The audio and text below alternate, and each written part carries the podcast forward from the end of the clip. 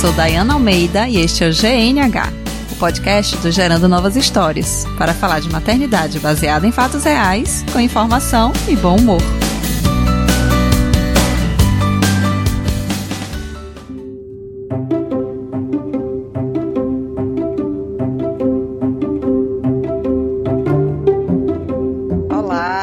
Nós vamos falar no GNH sobre autonomia infantil. Esse assunto está aqui no meu radar há algum tempo, porque com uma criança de 3 anos e meio em casa a gente fica o tempo inteiro nessa corda bamba, né? Uma hora ela quer fazer absolutamente tudo sozinha, inclusive as coisas mais perigosas, e no outro momento ela quer que a gente faça tudo por ela, e esses momentos geralmente são na hora da comida, o que me deixa enlouquecida. E aí a minha convidada hoje para falar sobre esse assunto tá com histórias maravilhosas, onde mostra a rotina dela com os filhos e eu fico babando justamente na autonomia das crianças. E eu vou pedir que ela se apresente, então eu tô aqui hoje com Marina Barral. Fala um pouco sobre você, Mari. Oi, sou Marina, sou mãe de Isa, de 3 anos, e Vicente, de 2. Eu me formei em História, mas eu nunca trabalhei na área. Quando chegou no final da faculdade, eu me apaixonei pelo yoga, fiz formação de yoga. E atualmente, depois de muito tempo afastado do yoga, porque percorri outros caminhos mais pelo mundo corporativo, eu tô de volta no yoga dando aula para crianças. Inclusive para minha filha, que é a coisa mais linda, treinando quando chega em casa. Maravilhoso. Pois é, tô apaixonada por essa minha nova profissão. Muito bom.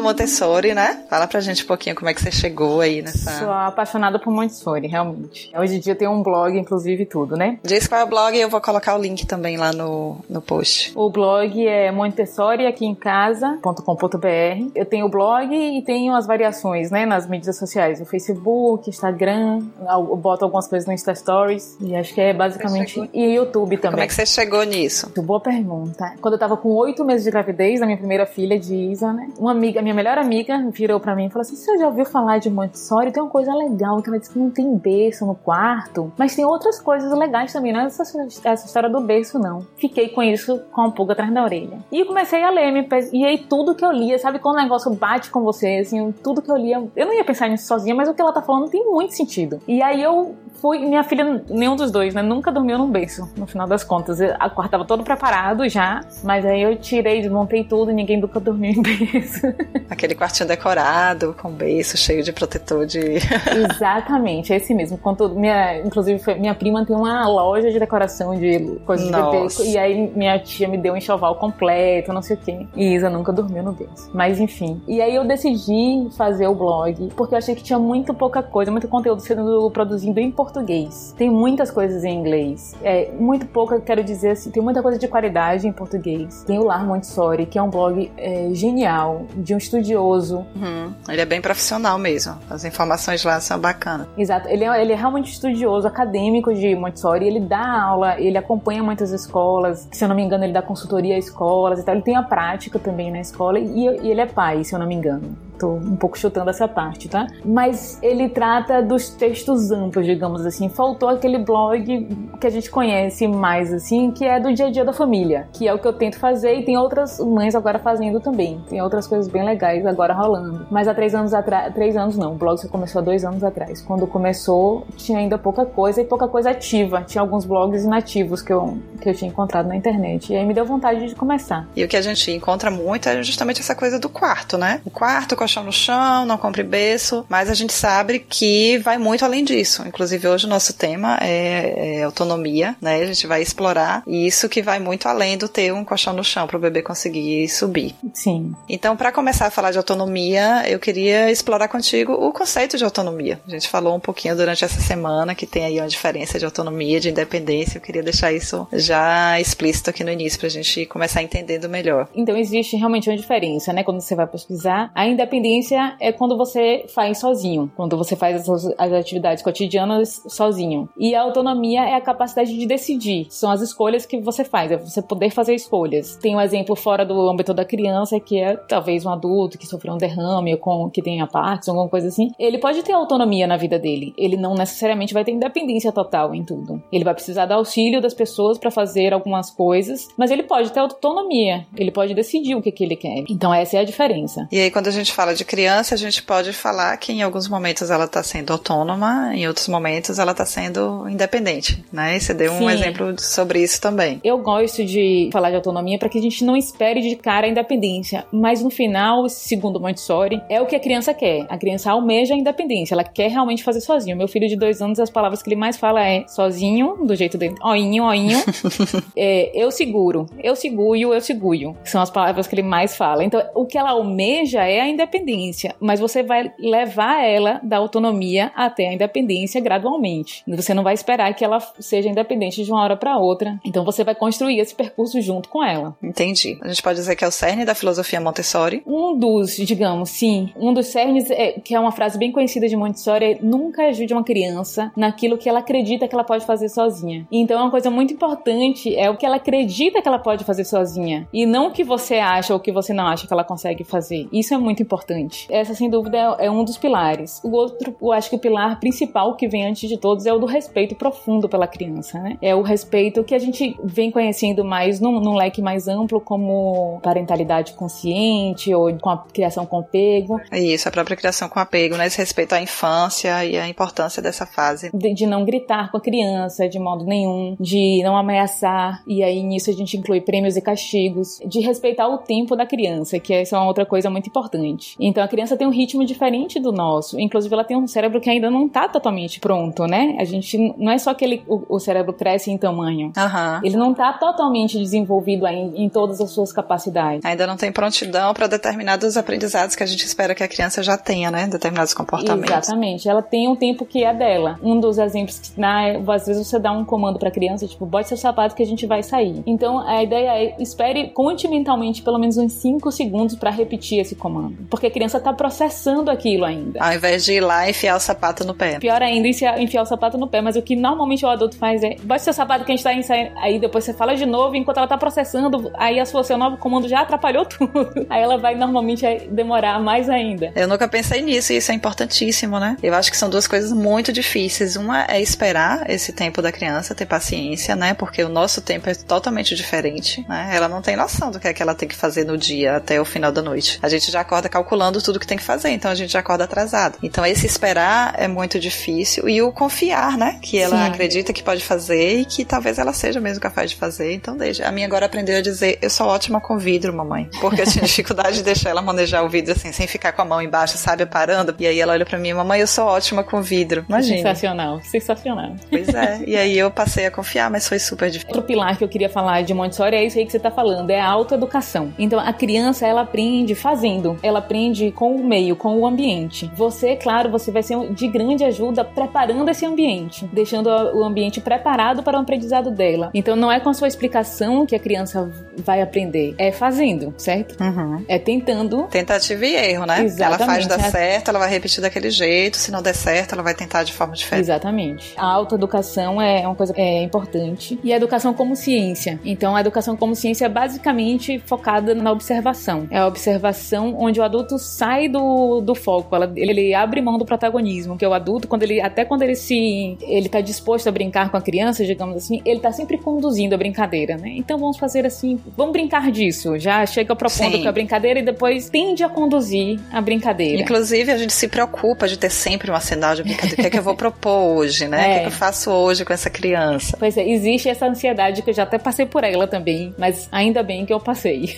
a criança, ele traz o que ela quer. Quando a gente fala de educação como ciência, é o adulto que observa a criança, que tá ali como observador mesmo. E ele não é ninguém, ele é um observador. E aí é nesse ponto que você vai ver é, do que, que a criança tá precisando de auxílio, o que, que ela tá querendo conquistar, um primeiro ponto. E como você pode ajudar ela a chegar naquilo ali. Uhum. É o que você vai pensar, certo? E mesmo assim, eu, eu penso isso, mas eu espero para ver se ela de repente ela vai conseguir sozinha, né? Isso. O Agora... que, é que ela quer conquistar e eu observo também se ela tem condições naquele momento realmente ou se ela ainda não tá pronta para aquilo que ela precisa fazer fazer e daí vai precisar de um auxílio. Isso. E aí é que tá. O que, que ela tá querendo fazer? Ela não consegue fazer tudo? Talvez não, mas ela consegue fazer uma parte com certeza. Nem uhum. que seja, por exemplo, escolher qual é o sapato que ela vai botar. Então, o interesse dela, Vicente também um dos interesses primeiros foi colocar sapato, que hoje em dia ele já domina perfeitamente. Mas antes era, o que, que eu posso fazer por ele? Se ele não consegue colocar o sapato sozinho, ele pode escolher o sapato que ele vai colocar. Primeiro passo. Eu posso deixar os sapatos disponíveis para ele num, num cesto que ele consiga acessar facilmente. Alguns poucos sapatos que ele possa escolher e todos que ele realmente possa escolher. Então eu posso deixar Sim, ali o sapato. que ele possa usar naquela situação. Né? Exato. Então, por exemplo, o sapato de festa não é um sapato que eu deixo no cesto, né? O sapato... senão ele vai querer ir pra escola todos os dias com sapato Exatamente. de festa. E a outra coisa é você também fazer uma seleção dos sapatos mais fáceis. Então, tênis não vai ser uma opção. O tênis que precisa colocar um, um lá, uma amarrar e tal. Ou até abrir um velcro, primeiramente, não vai ser isso. Uma Crocs, fazendo aqui propaganda, mas existem as genéricas da Crocs, é super boa para começar a aprender. Então você Eu pode... já tô na terceira de tamanho, né? E sempre amarelas. Então, amarela, amarela é ótimo. Tô com coleção. É. Então aí, falando um pouco disso, de como partir para que você conduza a criança. Então ela não pode ainda fazer sozinha, ah, ela quer preparar um lanche, ela não vai saber fazer tudo, vamos aprender a descascar uma banana, entendeu? Isa com, acho que com nove meses, eu partia a banana em rodelas com a casca. Nas rodelas eu tirava um pedacinho e ela desenrolava o resto da casca da banana. Uhum. Então são pequeníssimas coisas que quando você vai observando o que que eu posso fazer, cortar essa atividade em várias pequenas etapas, porque alguma coisa ela consegue fazer. E aí ela vai. E se sente super incluída, né? Exatamente. Então ela vai ganhando empoderamento. Confiança. Confiança. Uhum. Então quando a gente, é, voltando ali, quando eu falei, é, a criança busca independência, mas ela precisa do nosso auxílio, principalmente para preparar o ambiente. O que que é um, ambiente preparado para Montessori, né? A primeira coisa, a mais importante, sem dúvida, é a segurança. Então, se você vai deixar uma criança livre para estar em um ambiente, você precisa deixar o ambiente seguro. E aí a gente pode voltar pro quarto. Então, meus filhos realmente nunca tiveram berço, mas você tem que estar preocupada com as tomadas todas tapadas, tem alguma coisa que possa cair, que ela possa se apoiar quando já tiver, né, querendo se apoiar para cair em cima dela ou não, ou quando já tá mais se movimentando pela casa, o que que ela tem acesso, tem que deixar tudo absolutamente seguro, certo? Sim. Não entrar na paranoia demais, mas é o que tem que ser a segurança, né? Ah, mas isso é básico, eu acho que qualquer filosofia, qualquer modelo de família, eu acho que é bem básico. Mas o que que acontece? Porque às vezes a gente deixa objetos de quebrar ou objetos decorativos, que são coisas da ah, família tá. e tal. E quer que a criança aprenda a respeitar aquilo Exatamente. que não pode mexer, né? Exatamente. Aquela coisa super colorida, brilhante de, de vidro e cristal. Exato. E você quer que a criança não toque. Exato. A gente tá falando de prontidão, né? A criança ainda não tem a prontidão para ter esse autocontrole, né? A criança é pequena. Ela não tem. Exatamente, a gente não pode exigir isso dela. Não é uma criança mal educada, não é uma criança que não tem limites. É uma criança que ainda não tem prontidão para ter esse autocontrole de não tocar numa coisa super apelativa. Exatamente. E aí as pessoas às vezes entram numa noia de que elas vão ensinar a criança pequena a não fazer aquilo. E aí às vezes é com todo o amor e com todo o carinho do mundo e desce na altura da criança e tenta explicar de várias formas por que ela não deve tocar naquele objeto ou pegar aquele. Mas a criança ela não consegue, a criança pequena ela não consegue, às vezes ela até compreende, ela já tem a cognição, a criança de dois anos, ela tem a cognição de entender a sua mensagem, mas ela não consegue uhum. transformar aquilo em comportamento. Ah, gente, quantas coisas a gente sabe que não deve fazer e não consegue controlar. Exatamente. Aí, nem pensar, né? Chegar aí. A gente não consegue, às vezes, controlar algumas coisas, mas a criança ela não tem nem capacidade ainda cerebral mesmo desenvolvida para inibir esse instinto. E aí a gente volta um pouco para o adulto preparado, que, é, né, que a gente tem que. que, que é isso de adulto preparado? Além de ser um adulto que saiba confiar e saiba esperar. É, então é isso. É um adulto que respeita, né? Como a gente já falou, aquilo tudo. É um, um adulto que espera. Então, às vezes, é esperar três minutos para uma criança tentar incessantemente colocar o braço no buraco certo da camisa. Sim. E é a espera de não ficar oferecendo ajuda o tempo inteiro. Porque você fala assim, então deixa eu ajudar. E a cada pequeno erro que você considera um erro, você tá oferecendo ajuda para ele, além de ser uma irritação e uma, e uma forma de desconcentrar a criança, para ele é uma mensagem de ela não acha que eu consigo. Ou ela tá com pressa, ela quer fazer, ela é, é a pressa, né? Você tá. E no caso da criança estar irritada por não estar conseguindo. Por exemplo, você falou da roupa e eu fiquei imaginando aqui a cena, né? Ela tentando colocar roupa, não encontrando buraco, não conseguindo de jeito nenhum, começando a ficar irritada com aquilo. Às vezes eu vejo uma situação dessa e eu ofereço ajuda não por pressa ou pela angústia, mas para aquilo não se tornar uma coisa muito aversiva para ela que da próxima vez ela não queira mais fazer sozinha. É, existem duas situações que a gente deve oferecer ajuda. Uhum. Quer dizer, que a gente deve ajudar. Uma é quando conhecendo a criança, a gente vê que ela tá prestes a se frustrar e ficar muito nervosa, e aí a gente tem que intervir, oferecer ajuda com calma e esperar. E a outra é se a própria criança pedir ajuda, e ela provavelmente pede. Tá. Agora, com relação ao que você falou do vestido, uma coisa é essa, também fazer uma pré-seleção de quais são as roupas que, é que são fácil, fáceis. Né? Aqui em casa rola essa pré-seleção. A não ser roupa de festa, e aí é diferente, né? Mas roupas específicas, assim, ou roupas de frio, né? Não tem jeito, né? Tem que botar um zíper, tem que fazer alguma coisa, mas no geral a gente tem essa facilidade aqui em Salvador, né? Que não tem muitas variações de temperatura. É, você pode escolher coisas fáceis. É, a gente consegue deixar lá o que, que é fácil. E aí eu tinha que pensado também da gente falar justamente disso. Eu particularmente acho que boa parte dos, é, dos desentendimentos, digamos assim, entre pais e filhos seriam minimizados se os pais soubessem o que pode se esperar do filho. E aí entra um pouco desse conhecimento do desenvolvimento que a gente estava falando antes. Então procurar se informar um pouco, porque a gente conhece muito sobre os primeiros marcos de desenvolvimento.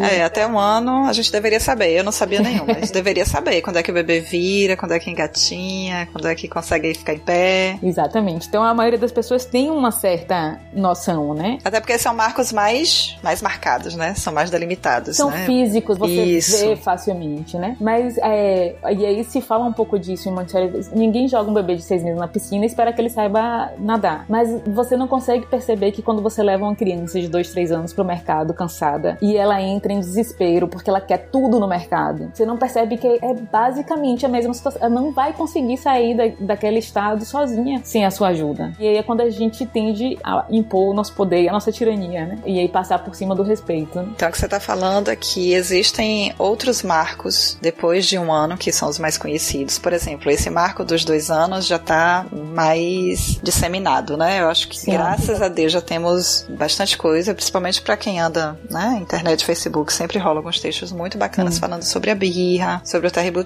sobre essas questões neurológicas, né? Da criança de dois anos. Uhum. Mas existem outros que a gente precisa conhecer também, né? Para é, poder exigir e esperar da criança o que for compatível com, com a idade dela. Com a idade. Basicamente isso. Isso. Então, assim, bora estudar de novo, né? Parar jamais.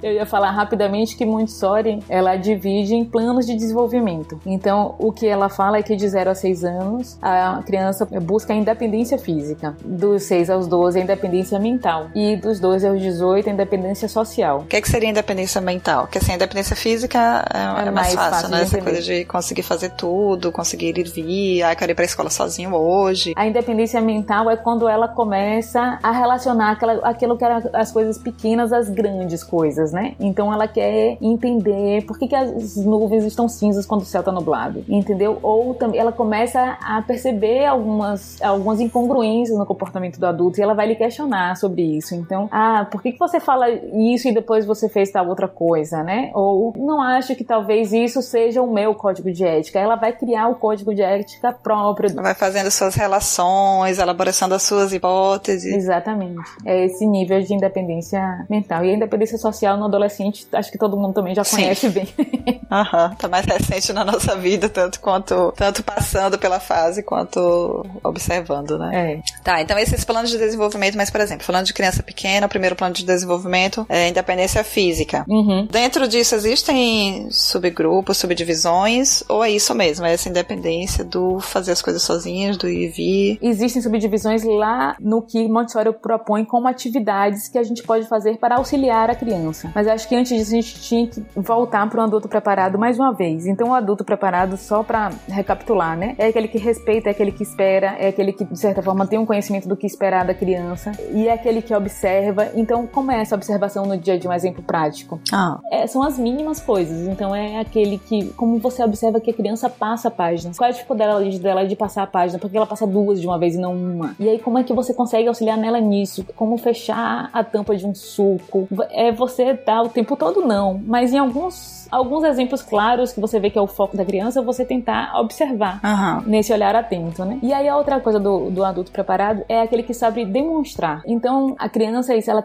vai aprender também com a sua demonstração. A demonstração deve ser uma demonstração lenta, não necessariamente precisa ser preparada, precisa ser uma atividade, vem aqui elaborada na mesa para elaborada isso, para né? isso. Pode ser uma coisa cotidiana, mas você deve fazer de forma lenta e de forma didática. Quando você fala de forma didática, pode ser uma coisa ali do momento que você está querendo demonstrar para ele, ou pode ser uma coisa realmente preparada. Então, se você vai incluir, chamar a criança para fazer uma receita de, na cozinha com você. Para ser didático, é legal que você prepare antes. E você, inclusive, talvez até ensaie antes. As atividades, em geral, é legal que o adulto ele ensaie antes, como é que ele, para que seja realmente didático. Então, você vai colocar um potezinho de a quantidade diferente de trigo, né? Você vai botar num grande pote maior para misturar os outros ingredientes. Até isso, você deve mostrar para a criança com paciência e com calma como é que ela deve fazer. Agora, não necessariamente isso é uma explicação, isso não deve vir com explicação. Pode ser em silêncio. Hum, isso é interessante. Não precisa dar regra, né? Faça não, assim, dessa não, forma, sabe? Não. Você está mostrando. Tá mostrando lentamente e ela tá observando o tempo inteiro. O que eu falei um pouco do ensaio é porque às vezes, quando você tá fazendo ali no, no improviso, então o pote que você vai colocar dos ingredientes não cabe as, todos os ingredientes que você pensava. Aí você sai de última hora correndo para pegar outro maior, a criança já se desconcentrou. Sim. Já começou a pensar em outra coisa, pega outros ingredientes e já misturou tudo. E aí você já ficou um pouco agoniado, porque ela já. O, o tempo que você foi ali e voltou, já, ela já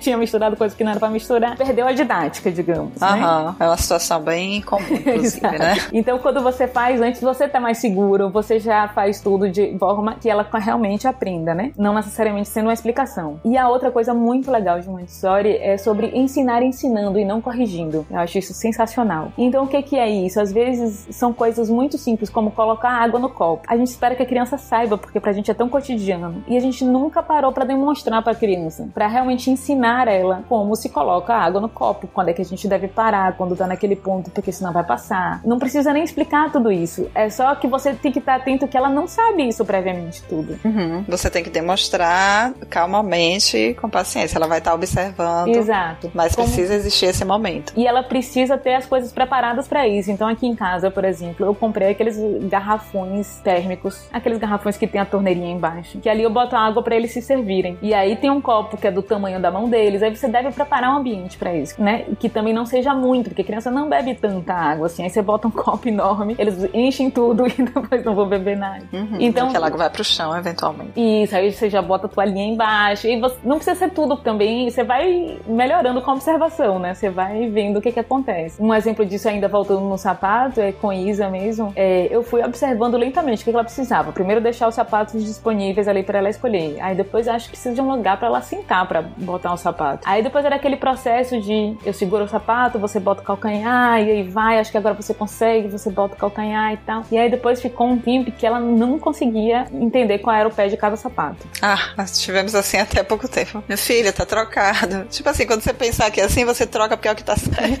Exatamente. É, Mas eu não disse diz, isso pra ela. Como dizia meu marido, 80% do tempo ela botava trocado. Não era 50-50, é assim, era quase sempre ao contrário. E aí o que que eu fiz? Eu fiquei pensando como resolver isso. Aí eu fui numa loja de material é, de armarinho e tal, comprei aqueles tecidos, é, adesivo de tecido. É aqueles que vem em rolinho assim. E aí eu comprei um kit, um elefantinho. E aí eu peguei, cortei um elefantinho e botei em cada pé direito dos sapatos dela que ficavam no cesto. E no lugar que ela sentava calçar o sapato, eu fiz um decalque no chão de adesivo também com os dois pés. E botei um elefante no pé direito. Então ela sabia que quando ela vinha de lá do cesto, já tinha um lugar que ela tinha que colocar o sapato. E o elefante em cima do elefante e o outro que não tinha elefante, onde não tinha elefante. Aí nunca mais. Gente, que fantástico! Porque eu já tinha ouvido, eu já tinha visto uma coisa parecida, mas todos os sapatos tinham que estar com, tipo, meio adesivo de cada lado. E a criança fazia meio que um quebra-cabeça, assim. O direito e o esquerdo junto. Eu vi esses também. Eu vi, só que eu vi só encontrei nos Estados Unidos pra comprar. Então, dá uma solução. Vamos pensar em outra coisa. E aí, essa foi a solução que a gente chegou. É, eu nem certo. sabia que não vendia. Na verdade, eu nem me animei de comprar, eu não sabia.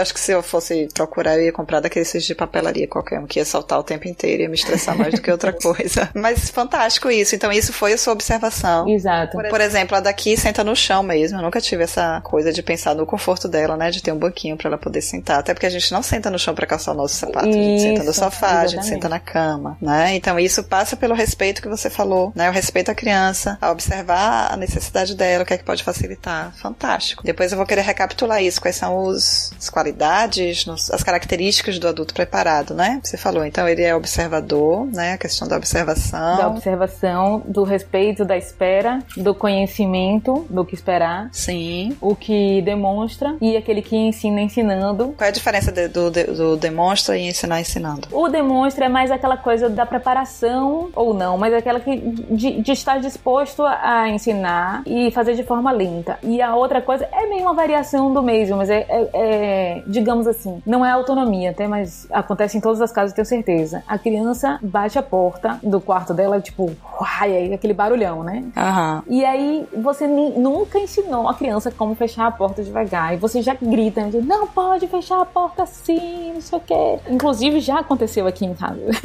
Aham. Aí nesse momento você tem que respirar fundo e dizer, tá, tudo bem, eu nunca ensinei ela a fechar uma porta. Vamos com calma. E aí você espera passar aquele momento, porque a pessoa que acabou de errar, ela não tá muito disposta a ser corrigida. E aí em outro momento, depois, sem nem precisar mencionar, aquele dia não precisa mencionar. Você tá ensinando. Você, você reconheceu que você não ensinou, você tá ensinando. Vamos aprender a fechar a porta? Então a porta fecha assim. E aí você fecha lentamente, sem fazer barulho. Agora vamos aprender a fechar todas as portas da casa e fazer disso uma diversão, entendeu? Vamos fazer agora do banheiro, o do quarto da mamãe, o do banheiro do quarto da mamãe, o... e aí você vai infinitamente. E aí você fez um treinamento, né? Exatamente. Você demonstrou, fez ele treinar aquilo é. e de forma lúdica. Né? Exatamente. Né? E aí é quando você entende que você não precisa ficar na ansiedade de, de criar atividades o tempo inteiro, porque a criança tem uma infinidade de coisas que ela precisa e que ela quer que são muito mais importantes do que fazer uma atividade. Sim. Atividade, importantes para ela. E essa é, acho que é a última coisa que eu ia falar, é não esperar um resultado de tudo isso. A criança tá buscando autonomia ou independência para ela mesma. Então, por exemplo, ela quer aprender a varrer o chão. Então, a primeira coisa é você comprar uma vassoura do tamanho dela, que também já é super comum, né? Para que ela consiga varrer. E aí você pensa, talvez pensar antes como demonstrar e tal, pode ser uma coisa. E aí a criança vai fazer e ela vai fazer como ela acha que é o correto, como você ensinou, demonstrou para ela. Uhum. O objetivo dela não é deixar o chão limpo. É isso que a gente precisa entender. E aí você não precisa ficar, aqui falta um lugar, aqui faltou. Você pode até perguntar, você acha que o chão tá limpo? E ela vai lhe dizer, tá ou não ela tá. Ela vai observar melhor, é. vai chegar à conclusão dela. Exato. Então isso é muito importante, porque a criança, ela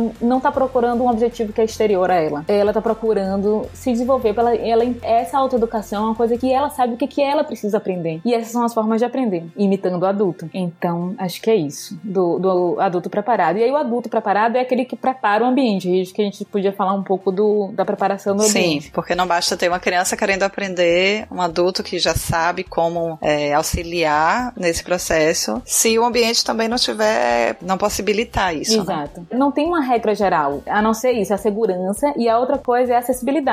Então, nos meios Montessori se fala muito, ou você abaixa as coisas, ou você suspende a criança, que é uma coisa muito legal que Gabriel Salomão do Lar Montessori fala, que é as coisas na natureza, elas não estão inacessíveis pro tamanho da criança. Tipo, a água, a fonte de água, tá no chão, tá no rio, né? Tá ali no chão. A gente que pra nossa comunidade enquanto adulto, na nossa forma civilizada, a gente elevou água no filtro e tal, dentro da geladeira, na torneira e tal. É, então, na verdade, é uma coisa de tirar os obstáculos. Porque às vezes a gente parece que a gente tá dando assim, eu vou lhe dar essa colher de chá e vou botar esse garrafão aqui embaixo pra você. Não, na verdade, a gente tá tirando obstáculos que a gente colocou de primeira. Então a gente bota a criança no berço por uma certa comodidade nossa também. Uhum. Pra estar tá ali dentro, cercada, né? Não sair, ou também para retirar de um lugar mais alto. Basicamente, dar a acessibilidade às coisas. A outra coisa muito importante no ambiente preparado é a organização. Manter as coisas sempre no mesmo lugar é uma coisa importante. A criança pequena, ela pode não parecer porque ela bagunça muito, mas ela é muito sensível à organização. Ela sente prazer em um ambiente organizado. Todos nós. Mas a criança pequena ainda mais. Então, por exemplo, desde muito pequenininha, a gente com Isa, né? A gente deixava os, e com o Vicente também, obviamente. A gente deixa os panos acessíveis sempre no mesmo lugar, um pano que ela pode usar para limpar quando ela derrama uma água, quando ela derrama um suco. Então, toda vez que ela derrama, mamãe caiu, vai lá pegar seu paninho. E ela ia com o maior prazer do mundo buscar esse paninho e limpar esse chão. É um prazer sensacional. Limpar a cadeira dela de alimentação. Desde muito pequena, desde um ano e meio, ela limpa a cadeira dela. Não é porque eu peço, não é, o objetivo não é que ela me ajude, mas é que ela uhum. se, ela sente muito prazer. A criança sente que ela tá fazendo um bem, né? E assim como guardar o brinquedo, né? Ter os lugares Exatamente. corretos. Brinquedo, assim, é, hoje é um grande problema, assim, nas casas, né? A quantidade de brinquedos. Porque você tenta, por mais que você não compre, mas é, brinquedo hoje é uma coisa que pode ser muito barata, né? Então qualquer brinquedo vindo da China pode ser muito barato, tem um apelo comercial muito grande, as pessoas, enfim, tem a questão do consumismo, então são impelidas a comprar, comprar, comprar, e quando você vê, você tá com brinquedos batendo assim no meio da canela. Eu ia falar sobre isso. Então, uma outra coisa seria a autonomia, por exemplo, de organizar o seu próprio quarto, de organizar o lugar onde você brinca, que é, que é na sala mesmo de estar, no caso, porque eu acho importante que a criança tenha o seu ambiente em todos os lugares da casa, porque às vezes a gente bota assim, o lugar da criança no quarto, no quarto, né? Então aqui o nosso escritório é compartilhado, uma parte dos adultos, outra parte das crianças. A sala também uma sala dos adultos, outra parte da sala das crianças. Mas é, só para não fugir do tema, é quando a gente fala dos brinquedos e de poder arrumar os seus próprios ambientes, é importante que a gente limite a seis opções. Ah, eu não tinha chegado nesse número. Eu faço rodízio, eu guardo um monte, mas eu não, não tinha um que seria compatível. Digamos que é quase cabalístico, mas é o que se fala muito em Montessori. Seis para menos, tá? De seis para menos por ambiente. Porque é fácil dela guardar, porque ela vai se concentrar de brincar com aqueles brinquedos, porque criança que tem aqueles. O que eu vejo em muitos casos são aquelas. É, quartos de brinquedo. E aí é brinquedo do chão ao teto. É. Impossível a criança organizar aquilo ali. E ela não, ela, e ela não para, ela brinca um segundo com um segundo com outro, depois ela já parte para outro, e ela tropeça em outro. E é aí é o que você estímulo. a, a nossa dica é sempre fazer rodízio. E aí é sensacional, porque o brinquedo que você guardou há 15 dias é um brinquedo novo. Aqui chega a ser um momento emocionante. Mamãe, o senhor Batata, eu estava com tanta saudades dele. exatamente, exatamente isso. Aqui acontece a mesma coisa. O elefante voltou. É um reencontro. E o rodízio que aqui é? Você separa, tipo, você deixa disponíveis seis, o restante você guarda. Eu aqui costumo colocar a data, né? Eu coloco em saco de lixo. Então, tiro e, e vou colocando a, a data. E aí, quando eu lembro de pegar, ah, agora já enjoou desses e tal. Recolho. Eu nunca recolho todos, porque elas sempre tem alguns que são preferidos, tem uns que sempre ficam disponíveis, tem uns que são maiores, eu não consigo guardar em nenhum outro lugar, então ficam ali disponíveis. Mas aí eu pego aquele saco, sei lá, o mais antigo, ou então ela lembra de algum brinquedo. Mamãe, cadê a Minnie? Não sei das quantas, porque é uma memória que. Sim. É difícil eu doar brinquedo aqui sem ela saber, ela tem que saber, porque uma hora ela vai perguntar. Então, aí a gente vai retirando os brinquedos, vai voltando, vai colocando de novo na, na roda, né, para brincar. Eu não tenho nada a acrescentar, exatamente o que eu faço. Só guardo em caixinhas, mas é, é exatamente, não preciso tirar tudo necessariamente. É observar o que a criança tá brincando, o que, ela não tá brincando, o que, que pode rodar. Eu só tenho uma dica legal sobre justamente doação e organização também, que é. Eu aprendi com numa palestra de minimalismo, que ele deu um exemplo pra criança que eu achei sensacional e super funcionou aqui em casa, que é você dar um limite físico pra criança. Então, por exemplo, as bonecas de Isa, que são algumas, tem que caber numa determinada caixa. Passou daquilo ali, ela tem que. Minha filha, suas bonecas têm que caber aqui, tá? Então, estão todas as suas aqui no chão. Vá colocando as que você quer na caixa, as que sobrarem a gente vai dar. E funciona lindamente. Feliz da vida. Feliz da vida. Aqui eu instituí a coisa de entrar um e sair um. Que tem a ver com essa coisa física, né? Tipo, essas bonecas couberam nessa caixa. Quando ela ganhar mais um, ela vai ter que tirar algum pra dar espaço. Sim. E aí ela começou na onda de quando ela quer uma coisa, ela chega na loja, ela já pede a coisa. Hum, eu quero isso. Eu acho que eu vou dar aquilo por isso. Como se isso resolvesse o problema, né? Então agora a gente tá na segunda fase. Tipo, não é só isso, minha filha. Você precisa estar precisando disso. É sensacional. Mas ela pegou isso e, não, mãe, eu, eu posso dar para Alice, minha prima, aquele outro, porque eu quero esse agora. Falei, não, não é bem assim que a banda toca. em relação à organização, tem outra coisa assim. Eu não sou a mãe que brinca com os brinquedos. Eu sou a mãe de mais atividade, sei lá, de ir pra cozinha. Por mais que eu não cozinhe, mas assim, a crepioca a gente faz junto, porque ela adora mexer o ovo, então isso a gente faz, a gente sai para passear. O pai é mais de, de brinquedo, é ele que senta com ela para brincar de, de mercado, com as bonecas ou com, ou com os carros, enfim. E eu, quando sento, eu sou aquela que senta para juntar as coisinhas, assim. Eu finjo que eu tô brincando com ela, mas na verdade eu tô juntando as peças do quebra-cabeça, que tá cada um no lugar. Eu tô juntando as peças do jogo de montar, porque fica as coisas todas espalhadas e ela não consegue se concentrar para brincar com aquilo simplesmente porque tá cada coisa no lugar, né? Então, assim, eu acho importante ter essa coisa de, dos brinquedos estarem. E agora, com esse número de seis, eu acho que isso é muito mais factível de acontecer, né? Muito mais possível. Porque aqui a gente faz o rodízio mesmo assim, sei lá, eu chutaria que tem uns 15 ou 20 disponíveis. É, é difícil da criança organizar isso. Claro, geralmente tem que vir uma iniciativa minha de vamos lá ajudar e tal, e cada um faz do seu jeito e a gente vai organizando tal antes de dormir. Mas eles fazem. No quarto não tem nem brinquedo, é só livro e livro sem barulho. Depois de um tempo eu descobri que quarto, pouco tempo até quarto é lugar de dormir e acabou. Porque se tiver já é qualquer coisa é uma distração para não dormir. Eu leio, né? Eu quero iogurte, eu quero leite, eu quero fazer xixi, eu quero qualquer coisa, eu quero ler mil livros. Então eu deixo uns livros que não façam barulho e só. E eu acho que talvez, porque assim, eu tenho muita dificuldade também dela arrumar as coisas. E agora, assim, ficou muito claro que talvez seja pela quantidade. Tipo, ela olha para aquilo, gente, é muita coisa. É, bagunçada.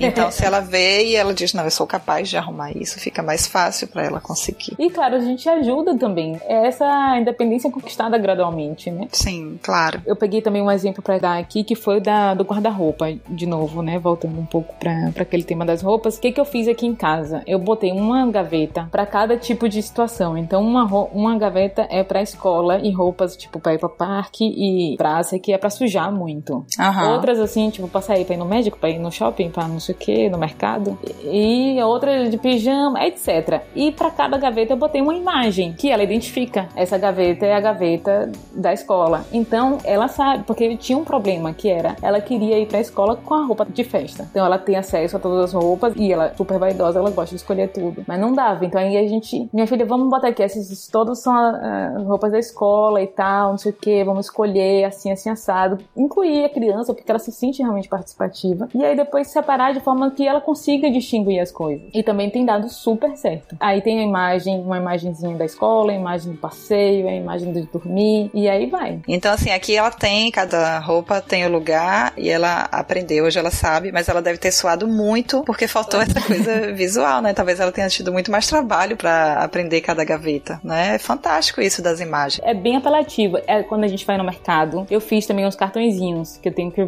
praticar agora mais com o Vicente, com isso também deu super certo. A gente ia no mercado com umas fotos das frutas, das coisas. E eu dava pra ela, pega a laranja, bem pequenininha, com oh, menos de dois Deus. anos. Pega a laranja não, eu dava qual era. Ela tinha que. Ela a me dizia. Figura. É, a figura, ela me dizia qual era a fruta e ia atrás. E também aí era, foi uma fase que a gente não escolhia muito as, as frutas, ela botava tudo no saco. Sim, mas enfim, tava ali. E isso acaba entrando na numa atividade de vida cotidiana, né? Exatamente. Que é uma questão também do Montessori. Montessori, como a gente tinha comentado, ela pensou muitas atividades atividades tudo que ela pensou, na verdade, foi para o ambiente escolar. E aí o que a gente transfere para a vida doméstica é aquilo que a gente comentou sobre os princípios Montessori, né? Aquela coisa do respeito, da espera e tal, que a gente já comentou. E o que que Montessori fez, na verdade? Ela levou para a escola muitas das coisas que eram da casa. Então, em escolas Montessori, você vai ver a criança lavando a mesa, lavando os pratos. São atividades que ela levou para a escola para que as crianças desenvolvessem e suprissem essa necessidade delas de, dessas atividades que elas veem, elas querem repetir no adulto. E que a gente pode fazer em casa. E aí foi isso que ela sub... só pra gente ter uma ideia, né? E ela subdividiu em alguns eixos, né? Que é o cuidado do ambiente. E nisso tá varrer, colocar a mesa, lavar a mesa, limpar vidro, encerar uma mesa, fazer um arranjo de flores. Tudo isso tá. E aí as possibilidades são infinitas. Como a gente falou, qualquer coisa dá pra você inserir a criança. Basta você cortar em etapas. E ter paciência. E, ter paciência. e confiar nela. Exato. E preparar o ambiente. Eu vou fazer uns mantras para mim.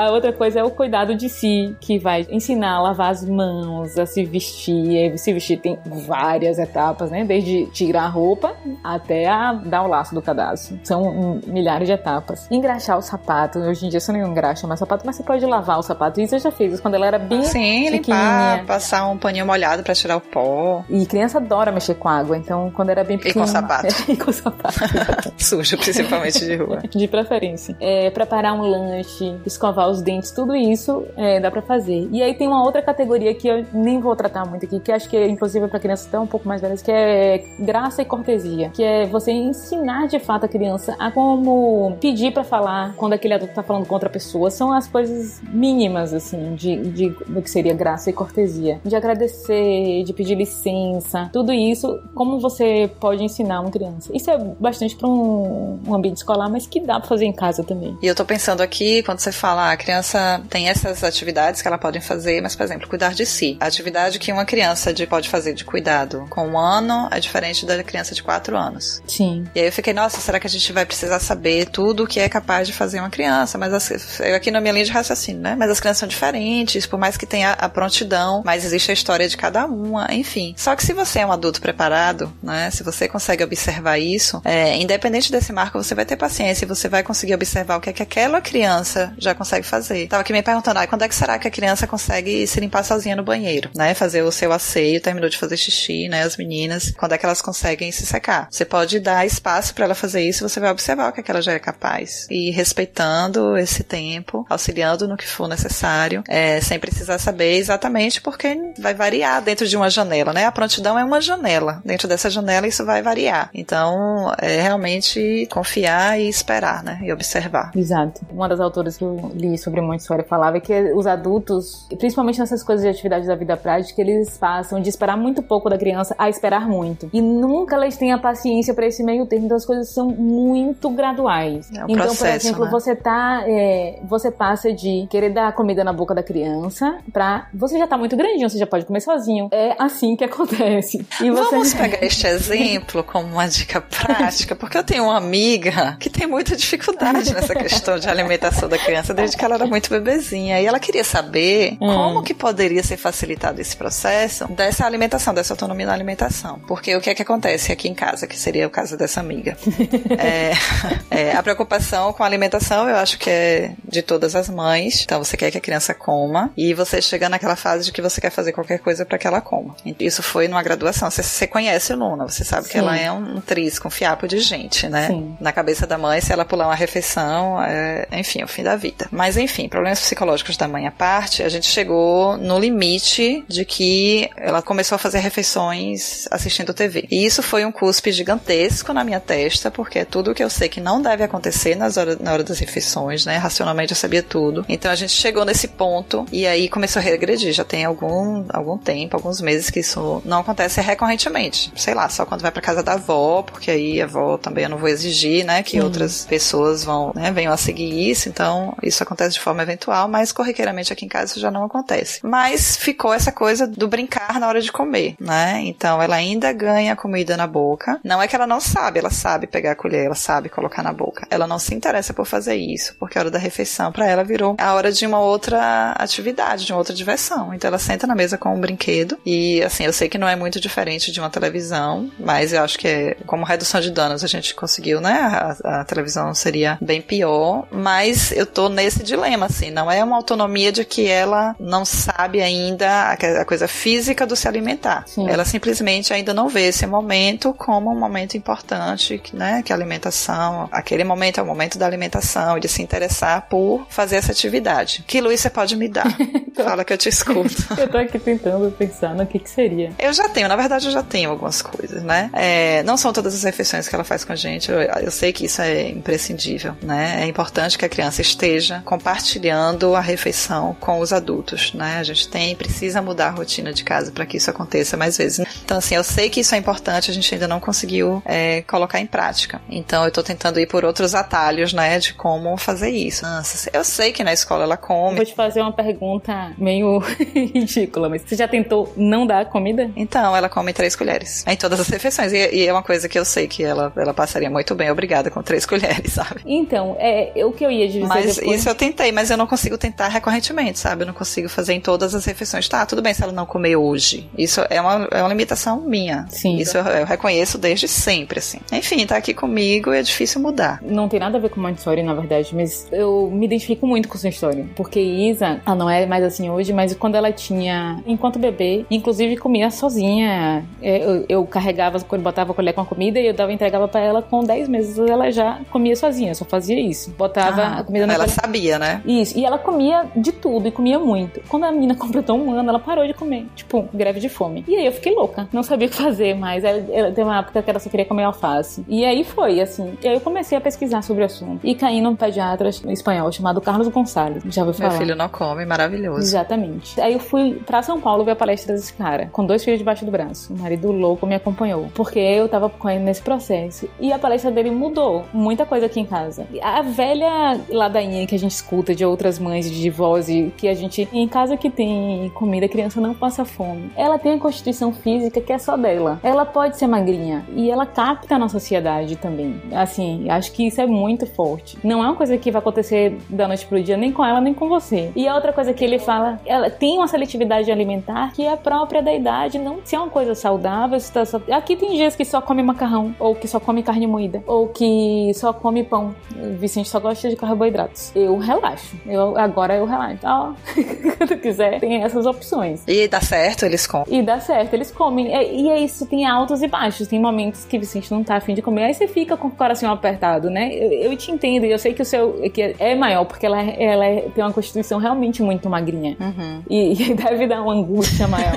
Mas. Ah, mas a mãe também foi assim. Eu tenho plena consciência que é da estrutura dela, sabe? Tem um outro perfil que eu gosto, além do Gonzalez, eu acho que são duas referências assim que eu tenho. Esse Meu Filho Não Come é o, é o livro que, inclusive, né, foi lançado Sim, em português. português. É isso, eu fui pro lançamento do livro lá, em português. Lá em São Paulo, é. né? Fantástico. E o perfil Colher de Pau, da Fabiola, que ela também tem uma, um conhecimento muito específico, assim, sobre a alimentação em si, né? Essa coisa da comensalidade, do que é que significa se alimentar, pra gente sair muito dessa coisa dos nutrientes, sabe? A criança precisa dos Sim. nutrientes, Sim. né? Sim. A alimentação vai muito além disso. Então, eu acho que é isso, é, é- é confiar nesse processo, né? Eu tenho que ser, eu tenho que me preparar, eu tenho que ser essa adulta que vai observar, Mas confiar e esperar. Não, não é uma coisa que vai acontecer da noite pro dia, nem com você, nem com ela. É, Não, não espere isso, não vai ser assim. E aí, o que uma coisa que o Gonçalves falava é: o seu medidor vai ser realmente o ganho de peso da criança. Porque tem criança que não precisa de comer tudo aquilo, mesmo pra ganhar peso e pra se manter saudável. E aí você vai acompanhando. E aí, o que ele falava, que eu achei sensacional, é: se a sua criança não tá ganhando peso e o seu pediatra deve pedir outros exames pra sua criança.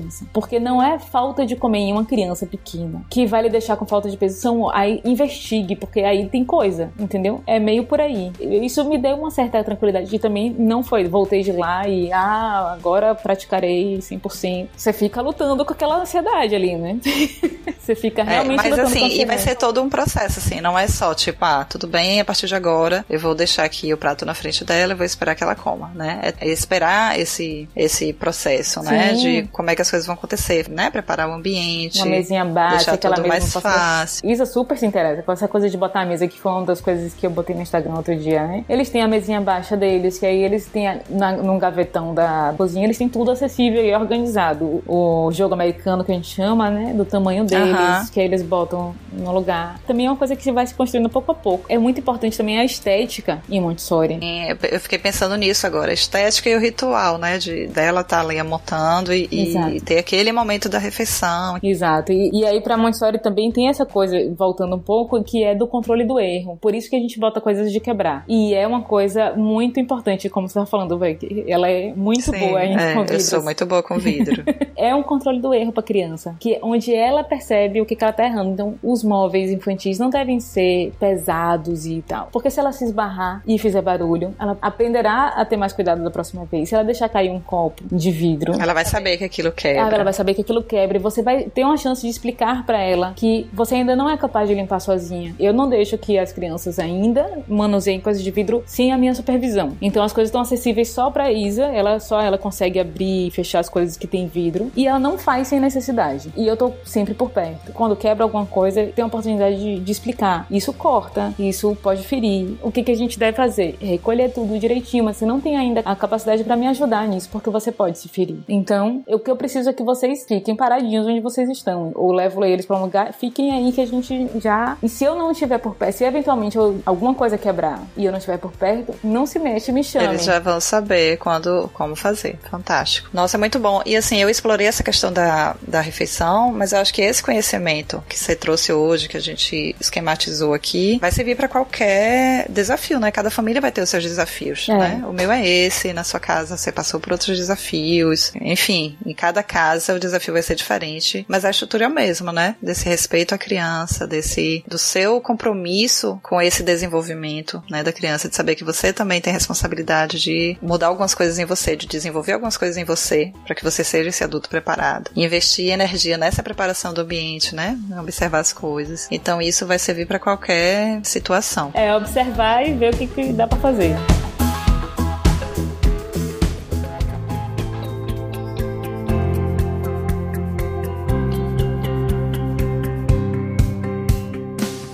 Nossa, foi fantástico. Não falei no início, mas esse episódio tá participando de uma campanha agora em março, que é a hashtag O Podcast é Delas 2018, que é uma campanha para dar visibilidade às mulheres dentro da mídia podcast. Então, todos os podcasts que aderiram à campanha teriam que trazer mulheres para os programas, né? Eu já era mulher no meu programa, né, solo, mas fiz questão de trazer uma mulher que não é podcaster pra gente poder é, expandir ainda mais isso. Eu sei que você ouve podcast, de repente até se anima, quem sabe, a fazer um podcast do, do Montessori aqui em casa. Então fica aí o convite e fica o convite para todo mundo conhecer, né? A hashtag tá em todas as mídias, então coloque lá a hashtag podcast é delas 2018 e vocês vão ver conteúdos maravilhosos. Eu já participei de uns, uns dois outros podcasts, estou produzindo esse e é um março maravilhoso, assim, para mídia podcast. Né? Maravilha. Né? Então é isso, eu vou te pedir para deixar os seus, seus contatos. Queria indicar algumas coisas. É, primeiro, no meu canal do YouTube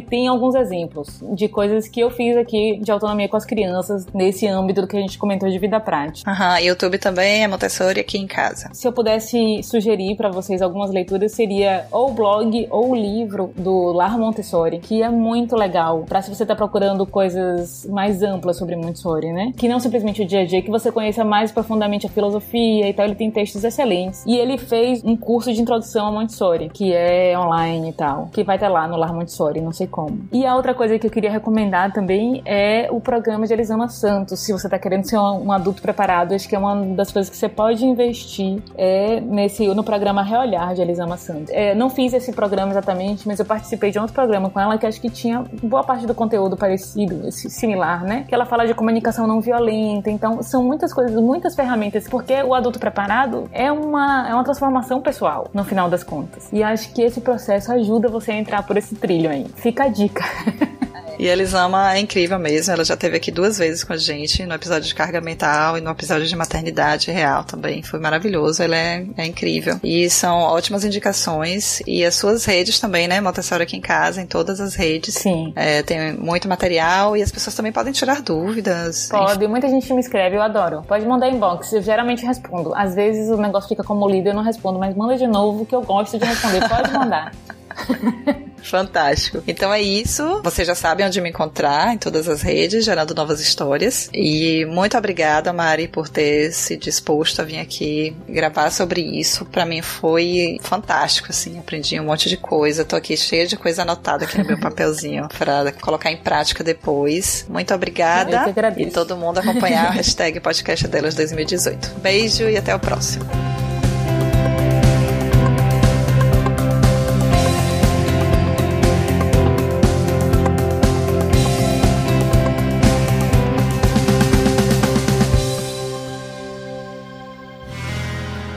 Mais um produto com a edição do Senhor A.